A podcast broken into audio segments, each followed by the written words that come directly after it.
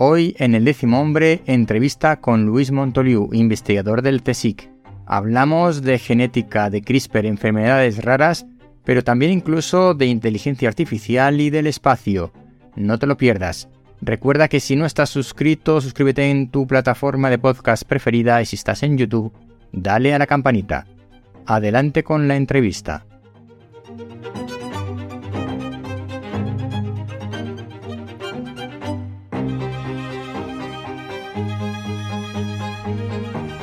Tengo conmigo al doctor Luis Montoliu, investigador científico del CSIC del Departamento de Biología Molecular y Celular del Centro Nacional de Biotecnología, del cual además es eh, vicedirector.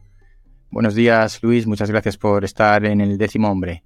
Hola, buenos días, Ignacio. Un placer estar contigo y con todos tus oyentes. Últimamente estás a tope con la divulgación científica, entre otras cosas eh, porque has publicado un nuevo libro que ahora comentaremos.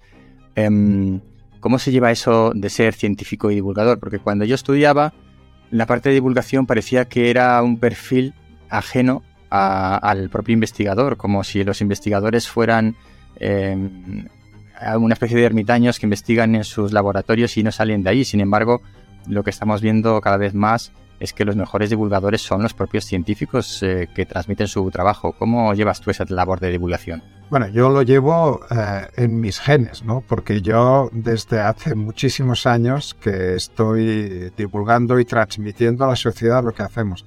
Yo tengo muy claro que especialmente aquellos que nos dedicamos a esto de la investigación desde un centro público, tenemos que contribuir a retornar un poco de lo que la sociedad nos da a nosotros. Yo puedo trabajar, tengo el privilegio de hacer lo que me gusta y trabajar porque hay un ministerio que me da un sueldo y hay un ministerio que me da un dinero para desarrollar unos proyectos. ¿no? ¿Qué menos que aprovechar lo poco que yo sé, pero mi ámbito de conocimiento, para trasladarlo a la sociedad? Y esto es algo que ha ido evolucionando con el tiempo. Yo suelo decir, cuando me viene mucha gente joven, chicos jóvenes que dicen, no, yo quiero divulgar, yo siempre les digo, vamos a ver, primero, investigar y segundo, divulgar. Primero tienes que acumular conocimiento y tienes que desarrollar pues toda tu carrera y a medida que vayas acumulando conocimiento y a medida que vayas sabiendo un poquito más de algunos de los aspectos del mundo que nos rodea, pues vas a poder explicarlos. Y esto hace que a medida que llevas muchos años, que tus tareas de laboratorio pues ya las puedes delegar en otros compañeros que están contigo y te ayudan, pues puedas destinar progresivamente más tiempo a la divulgación. Yo cuando llegué, aterricé aquí de Alemania, aquí en el Centro Nacional de Biotecnología, como te puedes imaginar, todo mi tiempo estaba en arrancar el laboratorio y en dejarme la piel para sacar adelante los proyectos de investigación a medida que esto ha ido funcionando y ya estamos muy bien engrasados y vamos funcionando, puedo destinar paulatinamente más tiempo a la divulgación, con lo cual es algo dinámico y que cada cual lo afronta pues como buenamente sabe y como buenamente puede. ¿no?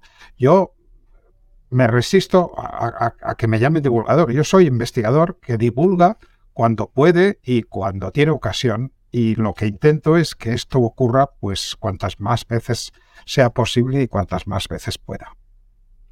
Bueno, además tú escribes libros. Em, eh, uno de, el primero el que yo me quiero fijar es el de genes de colores, en el que hablas del albinismo. Mm, muchas, yo creo que casi todo el mundo sabe o conoce mm, o es capaz de, reconocer a una persona con albinismo, pero no todo el mundo conoce que eso lleva asociado unos problemas visuales bastante importantes. Em, en el libro de Genes de Colores hay una cosa que me ha gustado mucho que dices y es que eh, todos somos mutantes. cuéntanos un poco esa percepción de, la, nuestra genética con las mutaciones y la relación con enfermedades como el bueno, enfermedades o condiciones genéticas, como tú bien dices, como el albinismo. Bueno, yo Genes de Colores es un libro al cual le tengo mucha, mucha querencia y estoy muy satisfecho con los editores, con Nextor, por haberme permitido escribirlo, porque yo suelo decir que es un trampantojo de genética. Y eso quiere decir que parece un libro de genética, pero en el fondo es un libro de humanidades. Es un libro que transpira pues razones por las cuales tenemos que evitar el absurdo de discriminar a personas por el color de su piel, que siempre ha estado injustificado, ha sido una injusticia, pero es que tampoco la hay razones desde la genética. ¿Por qué? Porque todos somos mutantes, tú lo has dicho y yo lo recuerdo siempre que tengo ocasión. Todos tenemos alguna mutación, afortunadamente de cada gen tenemos, de la mayoría de genes, dos copias, la que heredamos de nuestro padre y de nuestra madre, y afortunadamente, mientras una de las dos funcione, no vamos a tener un problema en general. Pero en aquellas personas en las cuales coincide que para un determinado gen las dos copias que han heredado son copias anómalas, es cuando puede establecerse esta enfermedad rara. Hay miles de enfermedades raras o condiciones genéticas de baja prevalencia. Algunas de ellas entran por los ojos porque se ven. Una persona que carece de pigmentación que tiene su pelo blanco, su piel rosadita y sus ojos rojos, pues no puede ocultarlo. Y se ve a la legua. Pero si yo te digo que tengo un nivel genéticamente alterado de colesterol en sangre, tú no lo vas a ver, a no ser que te enseñe un análisis de sangre.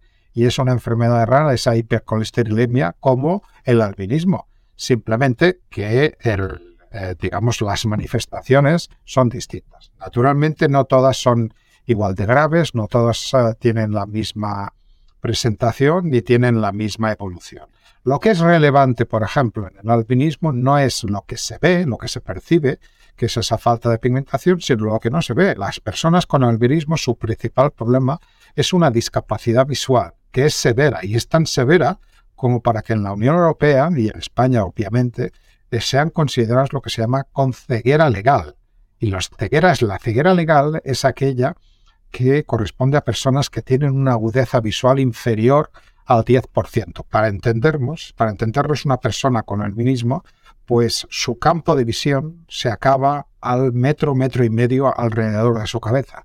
Con lo cual, una persona que esté situada a 5 a 6 metros no va a poder verle la cara, no va a poder percibir la fisonomía que tiene esa persona. Y esto es lo relevante y esto es lo que estudiamos. Además, esa pérdida de pigmentación es algo que ahora sabemos que es una consecuencia, no es una causa. De hecho, hay 22 tipos de albinismo que están asociados a otros tantos genes y no todos ellos se, da esta situación de pérdida de pigmentación, mientras que sí en todos los 22 tipos de albinismo lo que tenemos es esa discapacidad visual. Hay personas que tienen un tipo de albinismo que se llama albinismo ocular, que si las vieras por la calle verías que tienen una pigmentación determinada que no nunca pensarías que serían personas con albinismo. Sin embargo, tienen esa discapacidad visual de la misma manera que otras que sí las percibes con esa cara blanca o con esos pelos blancos. Hace, hace un par de días he visto algunos de los mensajes que has eh, puesto en Twitter. Hablabas de mm, las enfermedades raras que realmente y ahora has mencionado de la baja prevalencia. Eh, me gusta más lo de baja prevalencia que lo de enfermedad rara, porque lo de enfermedad rara suena como algo... Sí, rara, rara, fíjate, rara es una traducción directa, probablemente desafortunada, del inglés rare. Rare diseases, ¿no? Claro, el rare del, del, del inglés no es el raro nuestro, a pesar de que lo hemos traducido así. Es un raro estadístico, es un raro epidemiológico. ¿no?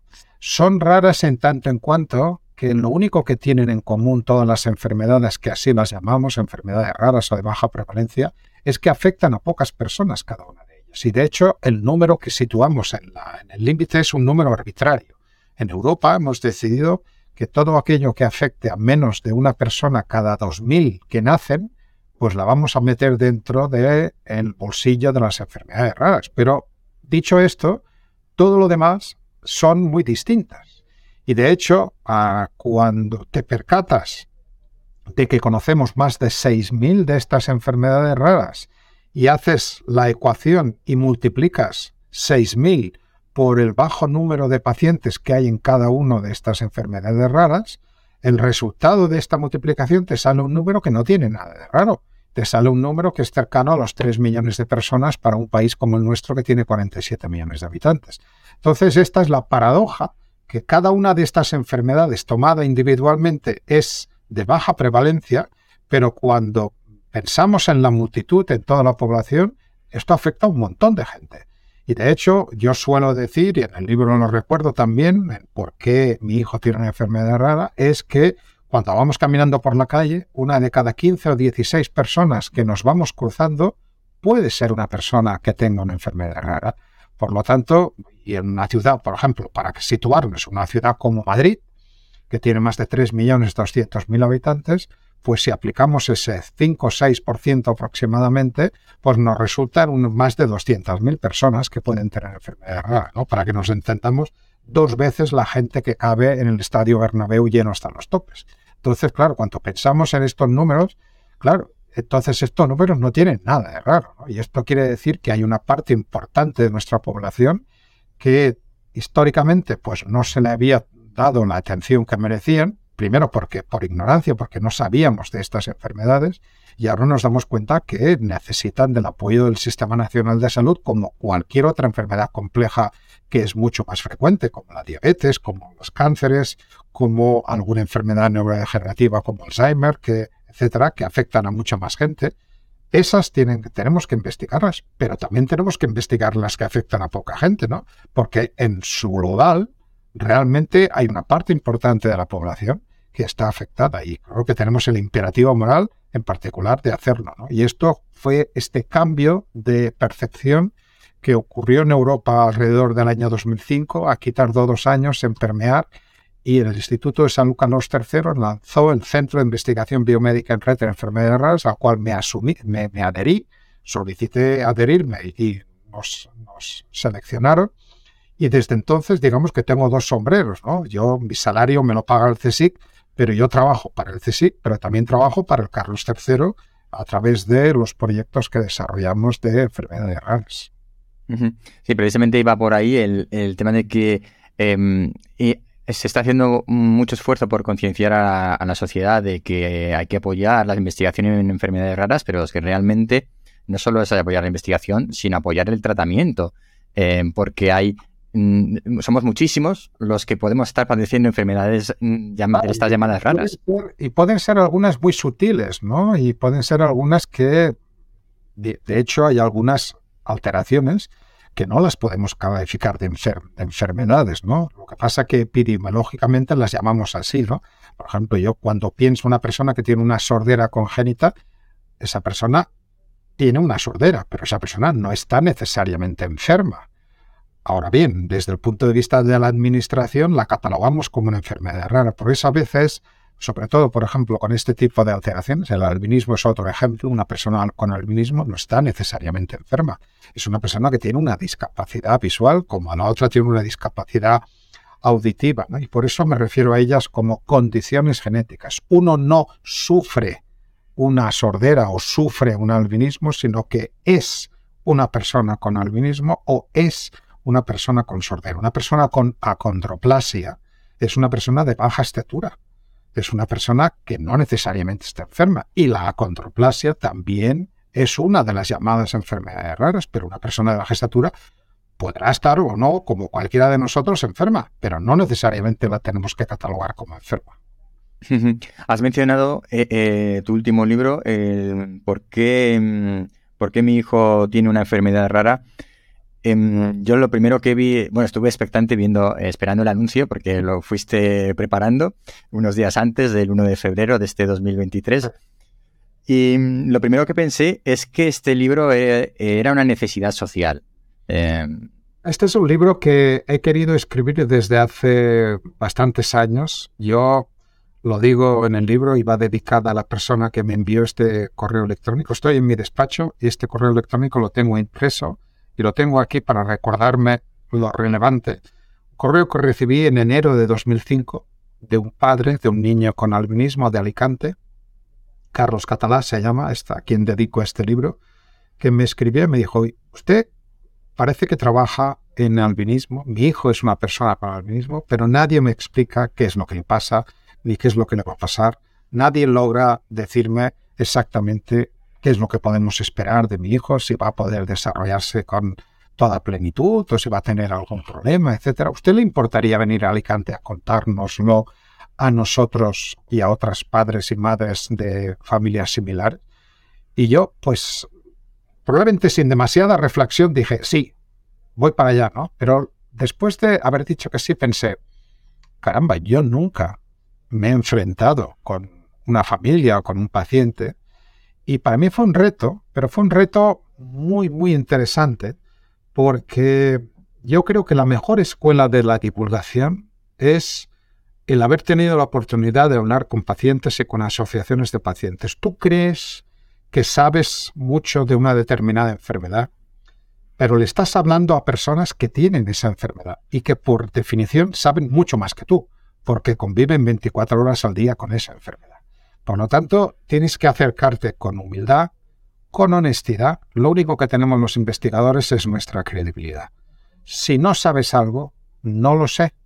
Si no puedes dar una franja temporal para un determinado tratamiento, no lo des, porque es muy fácil decir, esto en cinco años va a estar en la clínica y se va a convertir en un tratamiento. Los cinco años pasan muy rápido y eso, pues desgraciadamente no siempre es así, ¿no? Con lo cual, yo creo que las personas, si las tratas, las personas a las cuales te diriges, son tan inteligentes como tú.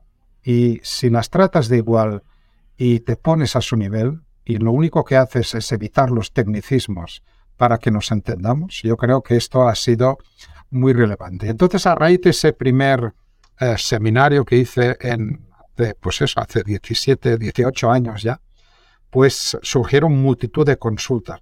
Claro, yo eso siempre he tenido la costumbre de colgar en páginas web, en blogs, en canales de vídeo, pues muchas de las cosas que hago. Por lo tanto, cualquier familia a las cuales les nace por sorpresa un niño o una niña con albinismo, van directamente a Google, preguntan y acaban en alguna de las nuestras páginas. Entonces me llaman y les atiendo y me encanta atenderles y entonces te das cuenta de que necesitan un tiempo para digerir lo que ha pasado. Acaban de tener un niño, a veces incluso me llaman desde el mismo hospital, oye, que, acabo de ver que mi niño ha nacido con albinismo, que, he visto que tú trabajas, ¿qué pasa? ¿no? Porque, digamos, eh, su cabeza bulle en problemas y no lo esperaban y de repente les aparece. Entonces, el tranquilizarles, el darles la información correcta, el darles la oportunidad de que, y decirles que existen asociaciones, asociaciones donde van a haber personas como su hijo que acaba de nacer y no solamente van a ver otros niños y niñas de la misma edad, sino que van a ver la progresión, van a ver niños y niñas de otras edades, incluso adultos, que se habrán realizado y habrán y son profesionales estupendísimos cada uno en su campo, ¿no? Entonces, esto tranquiliza muchísimo pero hay que tomarse el tiempo de explicarlo. Entonces, claro, de tantas conversaciones y tantas familias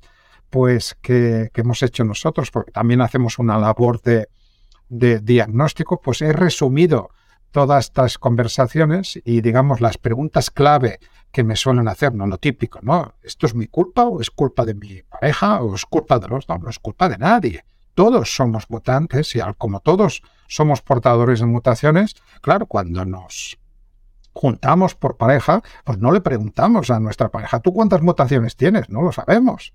A no ser que tengamos una sospecha porque nuestros antepasados, nuestros abuelos o nuestros bisabuelos hubieran tenido una determinada enfermedad, a no ser que, tengamos esa sospecha, pues no es recomendable el que nos hagamos un análisis genético. Pero si tenemos esta sospecha, pues sí que está bien que nos acerquemos a nuestro médico primario, médico de familia, que nos derive al genetista correspondiente y que nos haga un estudio genético que nos diga pues la cierta probabilidad, puede ser nula o puede ser determinada, una determinada probabilidad de que nuestros hijos nazcan o no con una determinada enfermedad. Incluso en el supuesto de que esto fuera a pasar así y que la enfermedad fuera suficientemente grave y fuera incluso mortal, pues digamos, tenemos la suerte de vivir en un país que tiene unas clínicas de fertilidad muy buenas en las cuales se oferta pues lo que se llama el diagnóstico genético preimplantacional.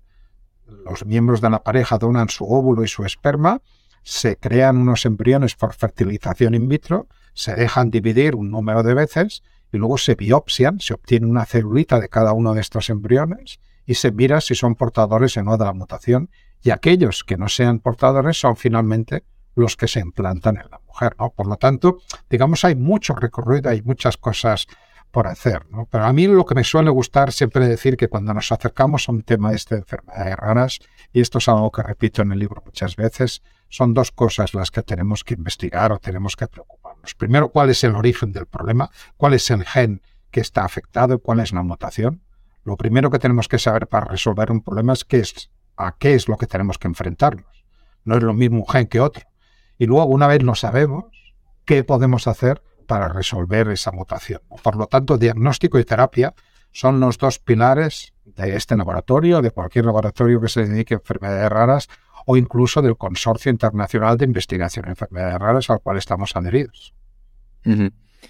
Uno de los eh, estudios más recientes que habéis realizado y que explicaste con un vídeo em, con los TENTE, eh, yo creo que ya se, ha hecho esa relación entre tú y los TENTE em, es muy interesante y, a, la vez que curiosa, pero la verdad es que la explicación resulta... Es singular, es Resulta muy práctica, muy útil. Para explicar de una forma sencilla cosas complejas de genética. Pues en ese estudio explicabais em, el hallazgo que habéis realizado, que era em, que habéis encontrado una serie de, secuencias de CRISPR eh, ancestrales.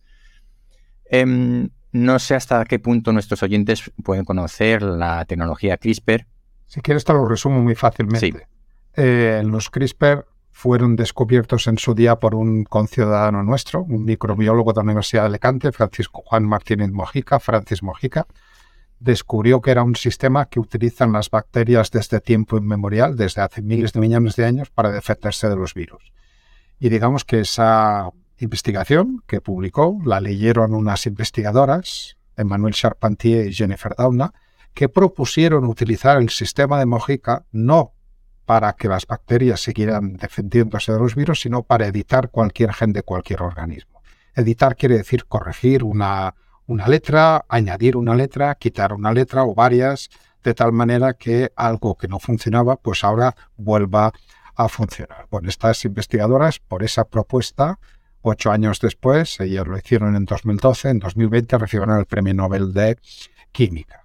Lo que pasa es que a partir de ahí, pues ha habido una revolución mundial y básicamente todos los laboratorios de biomedicina, de una manera u otra, hemos acabado utilizando estas herramientas CRISPR. Las que describieron estas investigadoras son derivadas de una bacteria que tiene nombre y apellidos, que se llama Streptococcus pyogenes. ¿Por qué te digo este nombre? Porque esta bacteria causa otitis y laringitis. Quiere decir que causa mal de oído y mal de garganta. Muchos de nosotros, probablemente tú y yo, tenemos anticuerpos contra esta bacteria y contra todos sus componentes porque en algún momento de nuestra vida hemos tenido una otitis y una laringitis.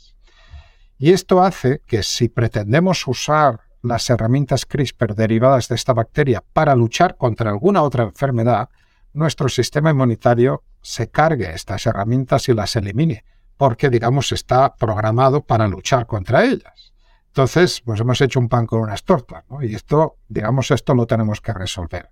Hay dos maneras de resolverlo. Si vives en un país muy rico y que invierte mucho en ciencia, te puedes permitir el lujo de viajar por el mundo e ir a buscar bacterias de sitios recónditos, sitios del desierto de Atacama, la Antártida, la cima del Everest, sitios donde no hay o casi no hay población humana, con lo cual estás seguro que las bacterias que vas a usar pues no habrán tenido interacción con los humanos y sus sistemas CRISPR no serán conocidos por nuestro sistema inmunitario. Esta es una solución y se ha demostrado que es efectiva y en muchos casos pues ha dado lugar a muchos nuevos sistemas. Nosotros que tenemos menos dinero, pero las buenas ideas no nos faltan, las buenas ideas afortunadamente no tienen nada que ver con la capacidad económica de un país, pues lo que hemos hecho ha sido sentarnos delante del ordenador, coger un grupo de bacterias actuales y leer sus sistemas CRISPR, darle toda esta información de comer a un gran ordenador y decirle al ordenador, búscanos aquella bacteria ancestral cuya secuencia pudiera explicar la variabilidad de secuencias actuales. Y una vez las has encontrado, búscanos el ancestro de ese ancestro. Y una vez las encontrado, búscanos el ancestro del ancestro del ancestro. Con lo cual podemos, en una línea temporal, podemos ir paulatinamente hacia atrás y podemos establecer proteínas que pudieron existir hace decenas, centenares o incluso miles de años. Hemos ido cubierto un rango desde 37 millones de años hasta 2.600 millones de años. Y son proteínas que pudieron existir. No hay manera que podamos demostrar de que esas proteínas realmente existieran, porque no hay registro. Los ADNs más antiguos que somos capaces de obtener tienen alrededor de 2 millones de años. Estoy hablando de decenas, centenares o miles de millones de años.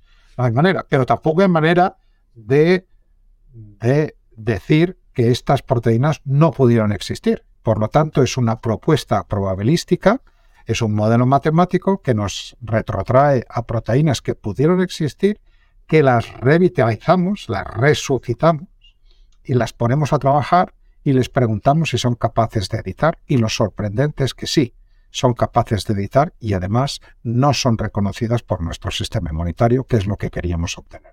Por lo tanto, digamos que tú puedes viajar en el espacio y visitar diferentes partes del mundo o puedes viajar en el tiempo hacia atrás e irte a bacterias ancestrales cuyos sistemas CRISPR pueden tener una segunda utilidad hoy en día. ¿Y es este sistema CRISPR la panacea? Es decir, podemos... en absoluto. Los, los CRISPR... Hay que pensar una cosa. Yo creo que hay que tener una cura de humildad y esto yo creo que es gracias a mis conversaciones con mi colega y ahora amigo Francis Mojica. Las bacterias llevan mucho tiempo en la planeta. las bacterias más antiguas, los microorganismos más antiguos que tenemos noticia, están, datan de alrededor de 3.500 millones de años. Nosotros, como quien dice, acabamos de llegar. Nosotros, los humanos y los primates, tenemos un 1,5, 2 millones de años apenas. Por lo tanto, las bacterias han tenido todo el tiempo del mundo para probar muchos sistemas para resolver los problemas a los cuales se han tenido que ir enfrentando. Y de hecho, siempre que animales y plantas hemos tenido algún problema, hemos acudido a las bacterias que nos han resuelto los problemas, también para editar genes.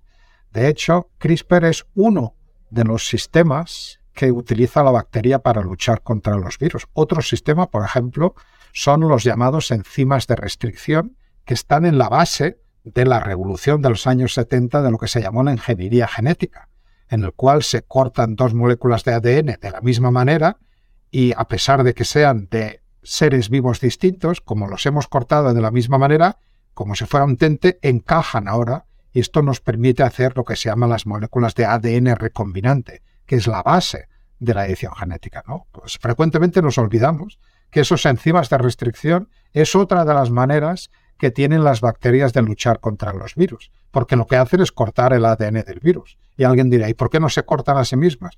Porque los sitios que reconocen esos enzimas de restricción están marcados de una manera que llamamos, tienen un radical metilo, tienen una modificación química que hace que no luchen contra su propio genoma, sino que luchen contra el virus.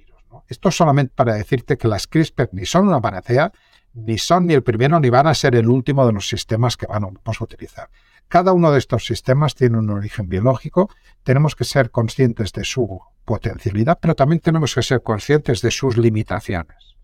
Claro, para la bacteria el tener la capacidad de cortar un virus, y esto lo hace con una molécula de ARN, que es una intermediaria entre el ADN y la proteína, el ARN es complementario al gen que tú quieres modificar. Claro, a la bacteria le interesa ser capaz de luchar contra un virus y contra el primo hermano de ese virus, ¿no? Si el virus cambia un poquitín, la bacteria también tiene que estar preparada para luchar contra ella. Pero claro, nosotros lo que queremos es que si queremos editar este gen, lo que no queremos que ocurra es que se edite otro gen que se le parece mucho. Entonces, esa especificidad que nosotros pedimos, necesitamos de las herramientas CRISPR, no necesariamente es una necesidad biológica que han tenido las bacterias.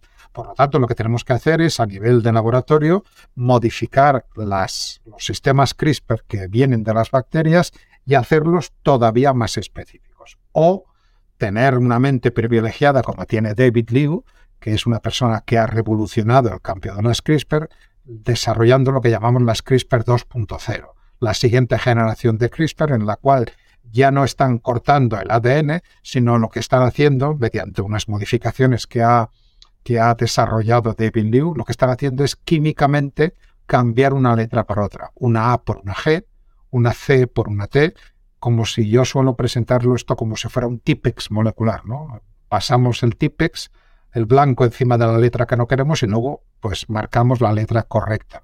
Pues esto, que parecía ciencia ficción hace unos pocos años, pues ya no es ciencia ficción. Esto se le ocurrió a David Liu en el año 2016 y el año pasado una niña con una leucemia terrible que no que estaba ya desahuciada médicamente, Alisa, británica de 8 años, pues recibió un tratamiento basado en estas CRISPR 2.0 de David Liu, que se llaman editores de bases, tienen un nombre, y salió adelante y ahora está vivo y sobrevivió al tratamiento. Por lo tanto, digamos que existen estas herramientas, van a ser una revolución paulatinamente. Hay más de 70 ensayos clínicos en la actualidad que se están desarrollando y no solamente en biomedicina, esto también tiene aplicación en biotecnología animal y vegetal y en otros muchos campos. Y vamos a ver cada vez más aplicaciones, pero también tenemos que ser conscientes de sus limitaciones, que igual las resolvemos o bien con nuevas ideas o bien las resolvemos porque vamos a descubrir, y estoy seguro que va a ser así, nuevos sistemas de defensa que tienen las bacterias para defenderse de los virus. De hecho, hay un grupo de microbiólogos israelí que desde el Instituto Weizmann que ha intentado caracterizar y ha propuesto que las bacterias tienen como 10 sistemas adicionales equivalentes al CRISPR, pero cada uno de ellos utiliza mecanismos ligeramente distintos que todavía están por estudiar, con lo cual trabajo no nos va a faltar. Y repito, siempre lo vamos a aprender de las bacterias, por las sencillas razones que llevan toda la vida aquí encima del planeta y han tenido todo el tiempo para resolver todos los problemas con los cuales se han enfrentado.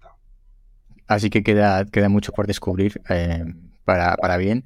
En este ensayo en el que obtuvisteis las, proteínas CRISPR ancestrales, ¿habéis utilizado inteligencia artificial o simplemente supercomputación? Bueno, básicamente lo que hemos utilizado es un algoritmo que se llama de máxima verosimilitud, este es el nombre. Es un algoritmo clásico en matemática que lo que hace es de todas las posibles secuencias que pudieran dar lugar a unas que tú le das al sistema como final, pues te calcula la que es más probable que debió existir. Es un cálculo de probabilidades, ¿no? Y la inteligencia artificial la hemos utilizado de una forma muy curiosa. Y esto es algo que hace unos pocos años, pues me hubieras preguntado y te hubiera dicho que esto iba a ser francamente imposible, ¿no? Ya sabes que en biología todo, todo lo que dijimos que es, que es imposible está llamado a ser, a tener que corregirlo tarde o temprano. ¿no? Por ejemplo, durante muchos años fuimos incapaces de anticipar la estructura de una proteína, la estructura tridimensional, a partir de la secuencia primaria de la proteína. Teníamos que cristalizarla, teníamos que utilizar difracción de rayos X, teníamos que utilizar métodos sofisticadísimos y complicadísimos, y no todas las proteínas se dejaban cristalizar ni era fácil hacerlo. Ahora tenemos inteligencia artificial, que la empresa Google la ha desarrollado, se llama AlphaFold, y este sistema de AlphaFold, tú le das una secuencia de aminoácidos, que son los sillares, las unidades de las proteínas, una secuencia lineal, y te dice cómo se pliega en el espacio. ¿Y para qué lo hemos utilizado? ¿No? Porque, claro, nosotros hemos obtenido secuencias que son muy dispares de los sistemas CRISPR actuales. Y uno puede preguntarse, ¿pero realmente estos son proteínas CRISPR? ¿Realmente funcionan como tales? Si se las damos de comer a un sistema AlphaFold de inteligencia artificial, lo que nos devuelve es una estructura que a pesar de que la secuencia primaria de aminoácidos es muy distinta de los actuales, resulta que la estructura que adopta es extraordinariamente similar. Y por eso acaban funcionando como verdaderas herramientas de edición genética. Por lo tanto, fíjate que la inteligencia artificial la hemos utilizado para constatar que efectivamente, a pesar de habernos alejado tantísimo en el tiempo con estas eh, proteínas, siguen funcionando como tales, y además esto no es magia, sino porque tienen una estructura que sigue siendo la que necesita esa proteína para cortar el ADN o para cortar el ARN o lo que sea. Ya nos has dado pistas del futuro de la biología molecular, de la genética, en, torno a todo, todas estas cuestiones de CRISPR. Em, y yo te he preguntado por la inteligencia artificial y ahora te voy a, pedir que seas un poco un futurólogo o que te mojes un poquito en, en relación a otra de las tendencias actuales que es la investigación espacial, ¿no? Así como ahora la inteligencia artificial se está empezando a usar para todo y seguro que tiene muchísimo recorrido y un especialista en IA nos diría montones de cosas. Em, tú desde tu mm, punto de investigador, em, más no tanto como investigador en concreto en enfermedades raras o en genética, etcétera, sino como eh, simplemente como investigador, ¿cómo ves tú el, impacto de la exploración espacial y de los avances en, exploración espacial que pueden eh, repercutirnos eh, como sociedad de aquí a los próximos pues 30 años, por ejemplo? Bueno, pues esto es indudable que va a ser muy importante, ¿no? Y te voy a decir más. Sara García Alonso, que es una de las astronautas seleccionadas por la ESA, Sara estuvo con nosotros en mi laboratorio. ella estuvo hace unos cuantos años, cuando empezaba su carrera investigadora, ella se doctoró y acabado siendo especialista en biomedicina. Y siendo especialista en biomedicina, ha sido seleccionada también como candidata a ser astronauta. Y esto nos quiere decir que la investigación espacial, que tiene muchas preguntas y muy pocas respuestas, necesita de una investigación multidisciplinar. Y ahí va a ser importante, por supuesto, geólogos, por supuesto, químicos, pero también biólogos, pero también matemáticos, también físicos, también personas que tengan una formación muy dispar para intentar interpretar pues lo que pretendemos hacer, ¿no? Entiendo que pretendemos descubrir si es posible que haya existido vida en otros planetas o en otros satélites. Y en segundo lugar, si resolvemos esta cuestión, si es posible, pues convertir esos ambientes tan ásperos y tan rudos y tan probablemente contrarios a la vida actual en algo compatible con lo que nosotros necesitamos. La película El Martian, el marciano, eh, tiene muchos defectos técnicos y por ahí están escritos y no quiero resaltarlo. ¿no? Pero lo que quiero resaltar de esa película, y creo que, es, creo que es un buen mensaje de la película, es que esta persona que se queda atrás ahí en Marte es un botánico. Y gracias a que es un botánico, pues eh, logra, pues eh, con una historia sin hacer demasiado spoiler, pues eh, logra pues cultivar una serie de plantas en un ambiente que sería pues difícil de pensar con una serie de trucos, etc. Eso implica que los biólogos en general, pues naturalmente dentro de los biólogos, los genetistas, pues también tendremos algo que decir en esto de la investigación espacial, Y cada vez más las tripulaciones que vayan mandándose a la Luna como estación intermedia para ir a otros, saltar a otros satélites, a otros planetas, pues van a tener que contar no solamente con sagaces pilotos de la Fuerza Aérea que estén acostumbrados a, tripular aviones de guerra, sino estos también, pero necesitaremos también investigadores de a pie que sepan interpretar el tipo de roca o que sepan interpretar cualquier resto biológico, cualquier sospecha de resto biológico, etc. la, película que mencionas, Marte, está basada en el libro El Marciano de Andy Weir, que tiene de, es realmente él em, es un investigador que ha dejado la carrera investigadora por escribir y es un escritor de ciencia ficción dura, es decir, esa ciencia ficción que se parece lo máximo posible o que justifica de la mejor manera posible eh, con los conocimientos científicos actuales. Y tiene una serie de libros eh, fantásticos. Eh, tiene em, el último es el proyecto Hail Mary sobre exploración espacial y, y vida y vida inteligente y vida de, varios tipos. a mí me gusta decir que la, la buena ciencia ficción en realidad es buenas ideas anticipadas en el tiempo, ¿no? que acaban transformándose. ¿no? Si revisitamos la película de los principios de los años 90, Gataka, en la cual se seleccionaban embriones humanos en base a unas ciertas características, no quiero decir que estemos ahí, porque no estamos ahí, pero ya estamos haciendo selección de embriones con unas pocas características. Ahí se seleccionaban una serie de caracteres que todavía no conocemos cuál es su base genética, ¿no? Pero cada vez estamos más cerca de Ataca. Eh, para bien o para mal, ¿no? Eso ya lo dejo en la interpretación de cada uno. Muy bien, pues em, con esto vamos a dar por terminada la charla. Luis, muchas gracias por acercarte al décimo hombre. Creo que em, es, em, ha sido una charla muy instructiva, mm, que es de lo que se trataba, de que realmente acercar mm, el conocimiento científico en, lo que es la divulgación científica em, a, los oyentes. De hecho, mi objetivo siempre es em, buscar una noticia em, de actualidad y aprovecharla para intentar ahondar un poquito más y hablar de las bases y darle un poco de contexto, no solamente quedarnos en los titulares periodísticos que a veces pues son un poquito extremos ¿no? y, no reflejan la realidad. Yo te pues, agradezco, Ignacio, te agradezco, Ignacio, este, este interés y que te tomes el tiempo de preparar este, este video podcast y este, y este podcast y, y, que esto nos permita, pues a algunos, como en este caso yo, pues transmitir un poquito, un poquito de lo que sabemos y que llegue a más gente.